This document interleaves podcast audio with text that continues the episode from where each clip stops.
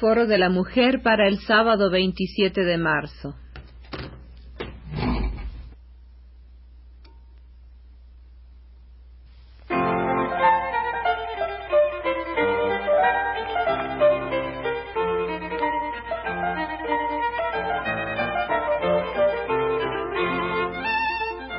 Foro de la Mujer.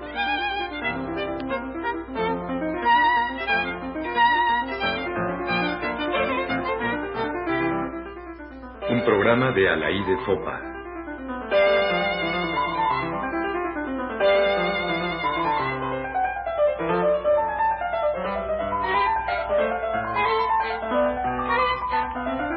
Las mujeres y el poder.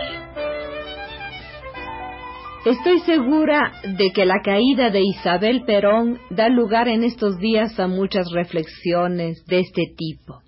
Es evidente que las mujeres no están hechas para gobernar. ¿Qué podía esperarse de una mujer en el gobierno? ¿Cómo iba a lograr una mujer manejar una situación tan difícil? O por otro lado, y en boca probablemente de algunas mujeres, qué lástima. La primera vez que tenemos a una mujer presidente en América Latina y no la dejaron. Tales observaciones corresponden, por supuesto, a los viejos esquemas. La mujer es capaz de o la mujer no es capaz de. Las mujeres son así, los hombres son así, y dentro de cierto feminismo también convencional, a las mujeres no las dejan.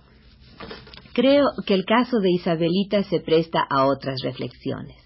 En primer lugar, hay que preguntarse, o más bien hay que recordar por qué y en cuáles circunstancias María Estela Martínez de Perón llegó a la presidencia de la República Argentina.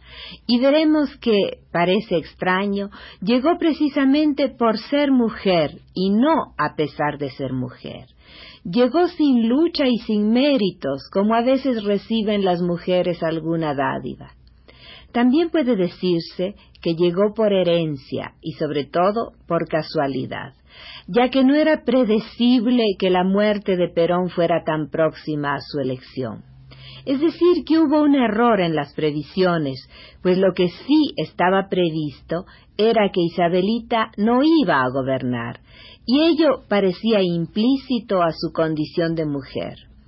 Uno de los slogans más repetidos en la campaña de Perón para la presidencia fue Perón, Perón, todo el poder para Perón, que era como decir, Isabel está ahí para que nadie comparta el poder con Perón, o sea, Isabelita no es nadie.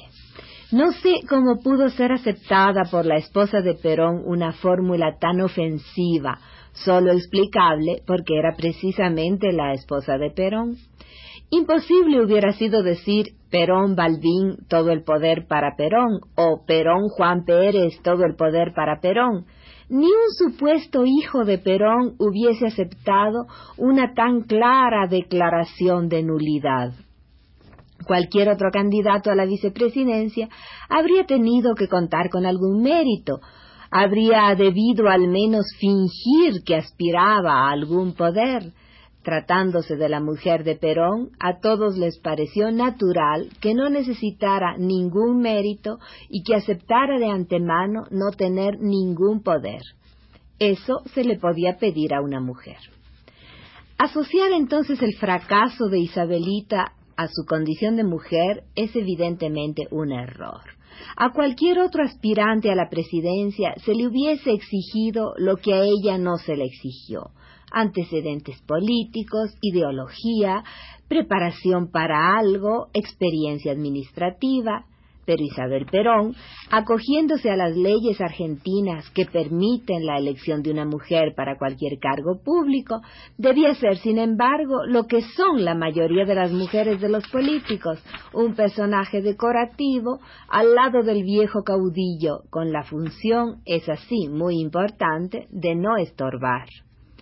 Isabel presidenta o presidente, como se ha admitido decir, no puede afirmarse que no haya hecho nada, Nadie puede no hacer nada cuando tiene el poder en la mano. Dejar hacer, permitir, preferir, elegir, prohibir, decidir o no decidir, todo es hacer. Todo es proyectarse sobre una realidad cambiante, exigente, sobre la cual de alguna manera se incide. Pero el caso de Isabel Perón no puede disociarse de su antecedente, Eva Perón, quien reinó sin corona y gobernó sin ser electa. La sombra de Eva Perón no puede haber dejado de ensombrecer el relativo poder de Isabel Perón. Ya se ha observado cómo ésta quiso hasta parecérsele en lo exterior. Solo en los últimos tiempos dejó de peinarse a la Eva Perón y hasta había adquirido ciertos gestos de quien fuera la dama de la esperanza, la abanderada de los pobres, la reina de los descamisados. Eva Perón, quien rechazó la vicepresidencia de la República, fue mucho más que un poder detrás del trono. Ella no sólo fortaleció y afianzó el gobierno de Perón, con elementos de durosa calidad pero absolutamente efectivos, sino que lo compartió. Pero, ¿cuál habría sido un gobierno de Eva Perón? La presencia de dos mujeres en el gobierno argentino en el curso de pocos decenios Evita murió hace poco más de 25 años, puede ser considerada como una manifestación, como un triunfo del feminismo? Evidentemente no. Eva Perón en el gobierno representó más bien el triunfo de lo femenino en su imagen más popular y popularizada, la mujer enamorada, entregada al hombre superior la humilde mujer, la débil mujer, como ella se calificó más de una vez, que florece a la sombra del poderoso. La razón de mi vida, título del libro de Eva Perón, es, en primer lugar, Perón. Un homenaje a Perón, un hombre como debe ser y por extensión el pueblo argentino. Yo no soy nada más que una humilde mujer, escribe Eva, un gorrión en una inmensa bandada de gorriones. Y él, Perón naturalmente, era y es el cóndor gigante que vuela alto y seguro entre las nubes y cerca de Dios. También fue la hermosa mujer femenina a quien un hombre y también un pueblo cubren de joyas, de sedas y de pieles cosa que al pueblo complacía porque se trataba de una mujer del pueblo que nunca negó su origen. Como escribe Mary Lager en uno de sus estudios psicoanalíticos, los peronistas no le reprochaban su lujo porque era una de ellos, del pueblo. Realizaban así una de sus viejas fantasías. Era la cenicienta que se casa con el príncipe. Mary Lager señala también en Eva Perón la encarnación de otro mito, el de la madre, una madre ideal.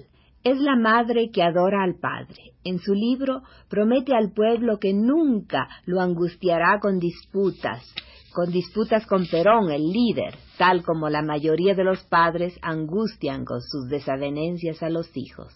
Da a entender que ni tiene hijos ni los precisa para que cada uno pueda sentirse hijo de ella y ella madre de todos. Madre entonces, enamorada, bella, sentimental, habla continuamente de sus sentimientos, suntuosa, compasiva, mujer débil que domina por sus encantos, todos los seculares atributos de la feminidad. De feminismo, a pesar de haber promovido el voto para las mujeres y haber organizado un peronismo femenino, no entendió nada. Las feministas seguían siendo para ella unas mujeres feas, solteronas y resentidas que, al no lograr ser mujeres, querían ser hombres. Ella no era de esas. Ella era bonita y amada. Ni era soltera entrada en años, ni era tan feos como para un puesto así, dice. Y el general le explica que las feministas han equivocado el camino y que tal vez la mujer pueda salvarnos con tal que no nos imite. Después de esa lección, Eva llega a sus propias conclusiones. Sentía, escribe, que el movimiento femenino en mi país y en todo el mundo tenía que cumplir una misión sublime, y todo lo que yo conocía del feminismo me parecía ridículo. Es que, no conducido por mujeres, sino por eso que aspirando a ser hombre dejaba de ser mujer y no era nada, el feminismo había dado el paso que va de lo sublime a lo ridículo. Y concluye, y ese es el paso que trato de no dar jamás.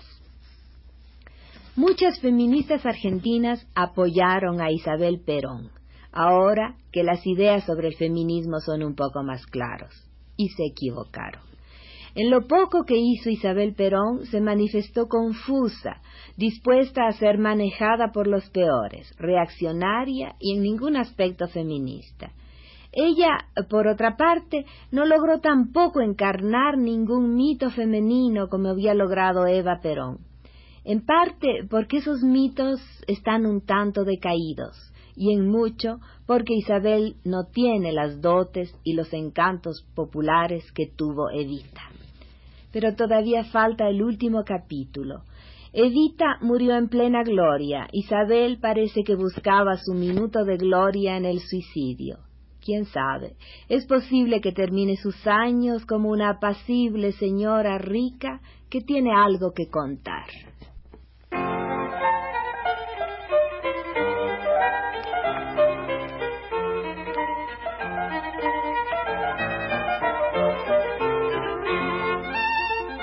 Foro de la Mujer.